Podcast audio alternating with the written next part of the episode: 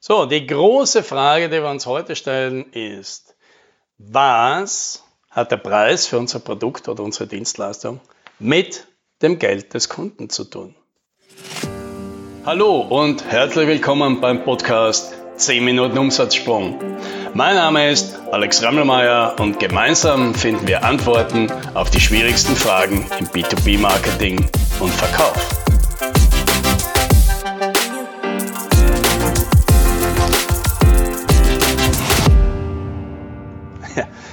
Das ist vielleicht eine seltsame Frage.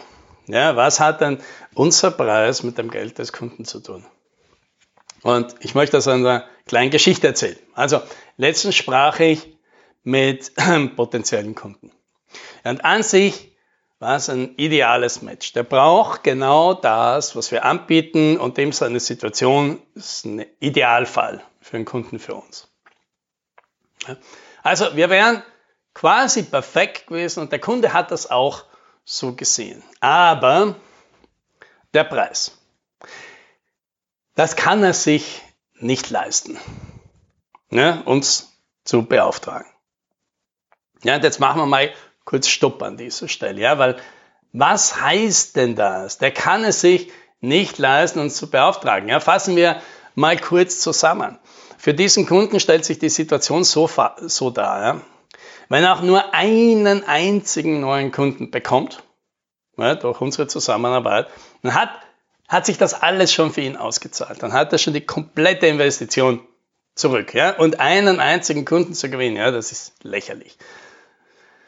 Das zweite ist, der Kunde hat durchaus ambitioniertes Geschäftsmodell. Ja, der möchte jetzt möglichst schnell auf, ja, der hat noch nicht, ist noch nicht so lange im, im, im, im Geschäft, aber der möchte jetzt möglichst schnell auf äh, einen siebenstelligen Umsatz kommen, ja, also ein paar Millionen. Ja, das heißt, relativ kurzfristiges Ziel sind 100.000 Euro im Monat an Einnahmen. Ja, und was heißt das jetzt? Wenn mein Ziel ist 100.000 Euro im Monat an Einnahmen in den nächsten sechs bis zwölf Monaten zu erreichen, dann kostet mich jeder Monat Verzögerung ja eben 100.000 Euro. Ja, weil ich einen Monat später erst an diesem Punkt bin, kriege ich die 100.000 Euro oder eben die Differenz zu dem, was ich jetzt mache, nicht mehr. Und das auch wieder. Das ist ein Vielfaches von der Investition, die er machen müsste. Ja?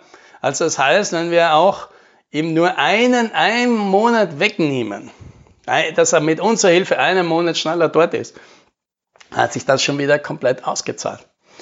Ja, und dann gibt es noch den dritten Punkt, der gibt im Moment auch schon Geld aus. Der hat ja jetzt auch Marketing und Vertriebskosten und sei es nur, dass das Geschäft am Leben bleiben muss, damit die Gründer und ein paar Leute, die in dem Unternehmen aktiv sind, weiterhin auf Kundensuche gehen können. Ja, das kostet ja alles Geld. Ja, darüber haben wir jetzt nicht im Detail gesprochen, aber äh, nehmen wir mal eine sehr, sehr konservative äh, Summe her. Also 5000 Euro im Monat kostet das überhaupt einen Monat weitermachen zu können ja, im rein für, für Marketing und Vertrieb, dann heißt das wieder, in zwei Monaten hat er das Geld, das er jetzt investieren müsste, ja sowieso ausgegeben. Nur, wahrscheinlich ist er immer noch da, wo er jetzt ist. Statt dass er da ist, wo er sein möchte. So. Aber das Geld ist nicht da. Ja, machen wir nochmal Pause. Ja, weil was heißt denn das? Ist es jetzt tatsächlich so, dass man da einen Unternehmer haben, der ein Geschäft aufgebaut hat, Produkte entwickelt hat, schon ein paar Kunden gefunden hat, der hohe Ambitionen hat, dass er sagt, er möchte auf 100.000 Euro pro Monat kommen und der scheitert jetzt daran, dass er keine 10.000 Euro auftreiben kann. Im Ernst? Da passt doch was nicht, ja? Die Story, die hat doch einen Haken. Ja, weil 10.000 Euro auftreiben, das ist ja jetzt ja nicht so schwierig, wenn man das jetzt unbedingt möchte. Ja, und da kommen wir jetzt zum eigentlichen Problem. Ja, weil das eigentliche Problem ist ja nicht, dass diesen Leuten das nicht alles irgendwie klar ist, dass die alle vom wirtschaftlichen Zusammenhängen überhaupt nichts verstehen. Das Problem darunter ist die Unsicherheit. Denn wenn ich jetzt diese 10.000 Euro, die ich da investieren müsste, nicht einfach habe, ja, dass ich einfach sage, okay, gut, muss ich das halt jetzt überweisen und ja, ich hoffe, da kommt jetzt was raus. Aber mir fällt diese Investition nicht wahnsinnig schwierig, sondern nein, ich müsste mir jetzt was einfallen lassen. Ich müsste jetzt an anderen Stellen sparen, wo es mir weh tut, um dieses Geld aufzutreiben. Dann plötzlich puppen ganz viele Fragen auf. Ja? Stimmt denn das, was die da sagen? Können die das wirklich? Lasse ich mich da gerade von einem geschickten Verkäufer über den Tisch ziehen, wie das wahrscheinlich bei jedem von uns schon ein paar Mal passiert ist? Oder er hinterfragt das Angebot. Ja? Ist das wirklich das Richtige für mich? Klingt das nicht alles zu gut? Ja? Und wir haben ja alle schon Erfahrungen gemacht mit Dingen, die zu gut geklungen haben. Ja? Oder irgendwie ist dieser Ansatz, den die haben und dieses Angebot, das die machen, das ist irgendwie alles an, anders, als ich bisher gehört habe. Ja, es klingt alles so logisch, aber warum machen es dann nicht alle anderen auch so? Ja, und dann hinterfragt er vielleicht noch sich selbst. Ja, wird das auch bei mir klappen? Schön, dass das bei vielen anderen funktioniert, aber bei mir klappt das bei mir auch. Ja?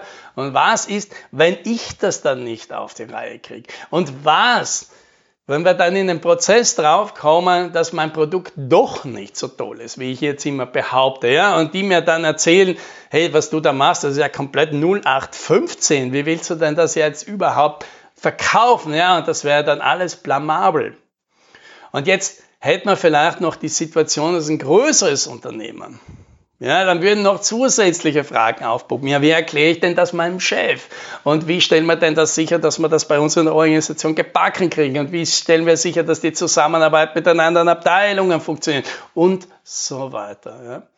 Und hier ist das wirkliche Problem. Diese Unsicherheit, die jetzt aufpoppt, wo man eine Investitionsentscheidung machen kriegt, die ist einfach ganz schwer vom Tisch zu kriegen.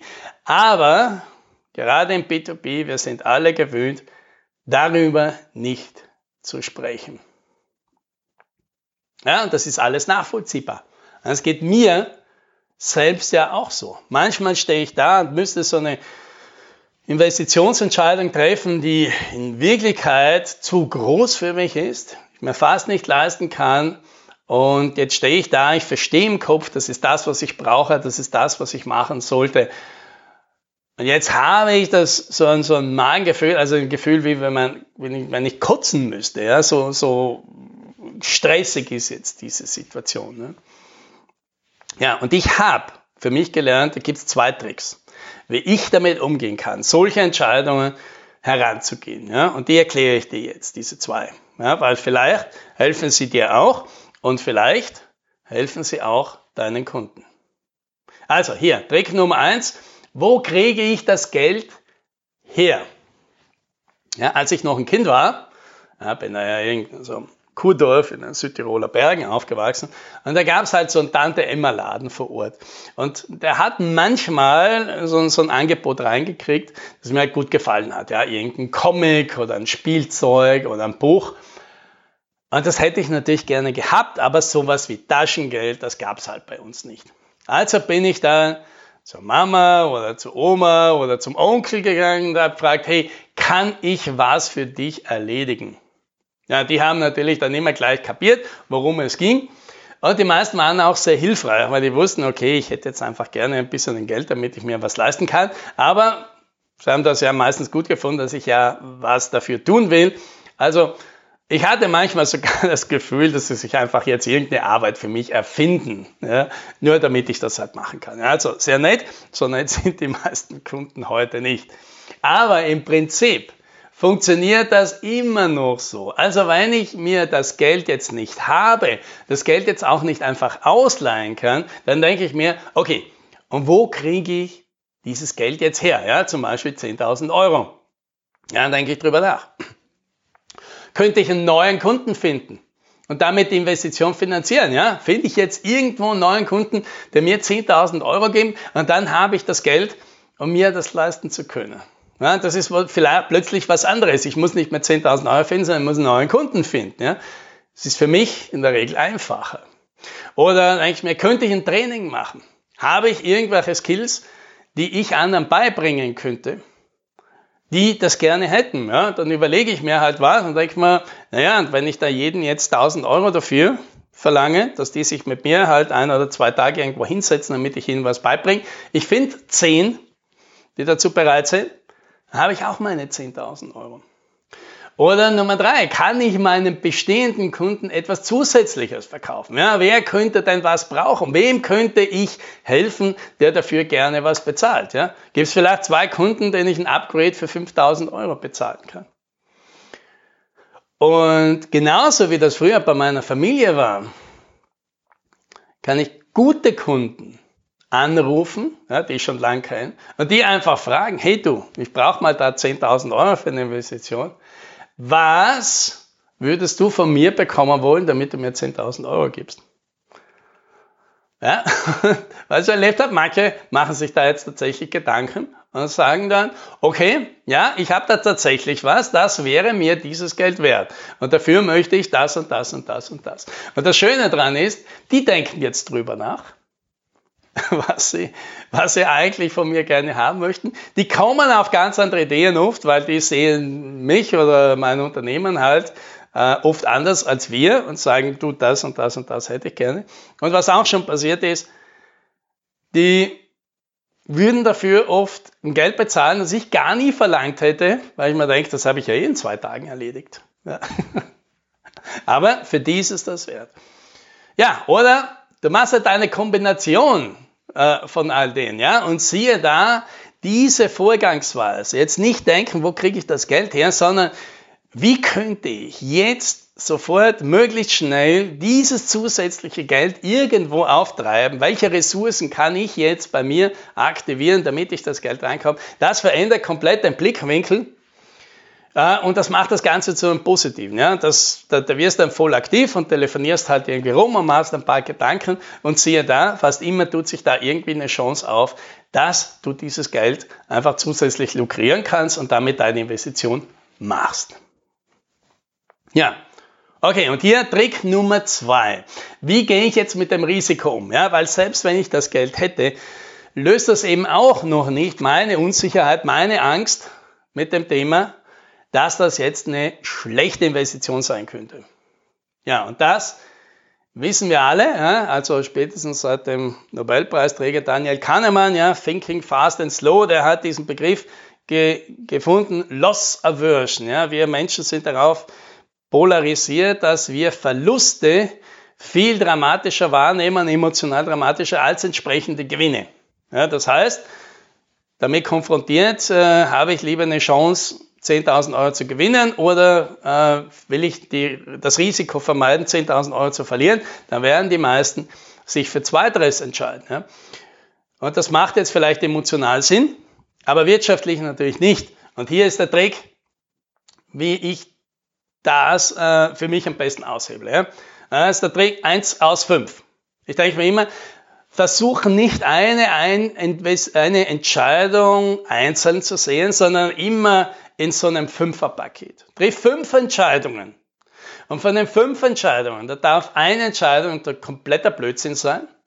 Drei von den fünf die sind halt so, dass du ungefähr das wieder rauskriegst, was du einsetzt. Und eine von den fünf, das soll eine richtig gute Entscheidung sein, die soll dir ein Vielfaches zurückbringen.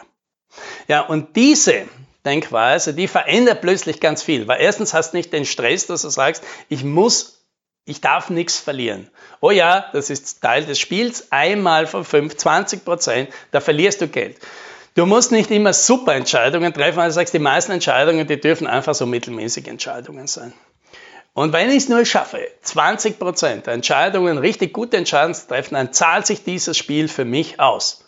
Ja, und dann verändert sich plötzlich alles, du kriegst nicht so einen Stress, ganz im Gegenteil, du versuchst jetzt möglichst schnell Entscheidungen zu treffen. Möglichst schnell durchzukommen durch deine fünf Entscheidungen, um rauszukriegen, habe ich das geschafft. Ja? Und dann wirst du draufkommen, eine von fünf Entscheidungen ist meistens eine richtig gute. Ja? Und die anderen müssen dann eben nicht so gut oder dürfen auch schlechte Entscheidungen sein. So, das sind sie also, die beiden Tricks, die es mir viel leichter machen, mutige Entscheidungen zu treffen. Ja, und auch vielleicht was für dich. Ja, und auch Kunden kann man damit helfen. Natürlich werden nicht alle Kunden jetzt für so ein Entscheidungshilfe-Coaching offen sein und nicht alle vertrauen uns, aber manchmal klappt es. Das kann man ansprechen. Wenn der Kunde jetzt, nachdem du über den Preis redest, so ruhig wird oder in der Aktivität zurücknimmt, dann kann man das ansprechen. Ja? Ist das eine große Investition für sich? Ja? Fühlen Sie sich da jetzt ein bisschen unsicher dabei? Ja, und dann werden viele sagen, ja, das ist jetzt schon substanziell und das muss ich mir schon überlegen. Und dann kann man das anbieten. Dann sagen, okay, wenn Sie dafür offen sind, dann könnte ich Ihnen erklären, wie ich in solchen Situationen damit umgehe, um eine gute Entscheidung zu treffen. Ja? Möchten Sie, dass ich Ihnen mein System erkläre? Und die meisten sagen dann ja. Ja, das hilft jetzt natürlich nicht immer, dass die sich dann deswegen für dich entscheiden. Aber wozu es fast immer hilft, ist, dass diese Leute das Gefühl haben, Du hast sie verstanden, du kümmerst dich um sie und du möchtest ihnen weiterhelfen. Ja, und genau das, das ist ja letztendlich unser Job im Verkauf. Happy Selling.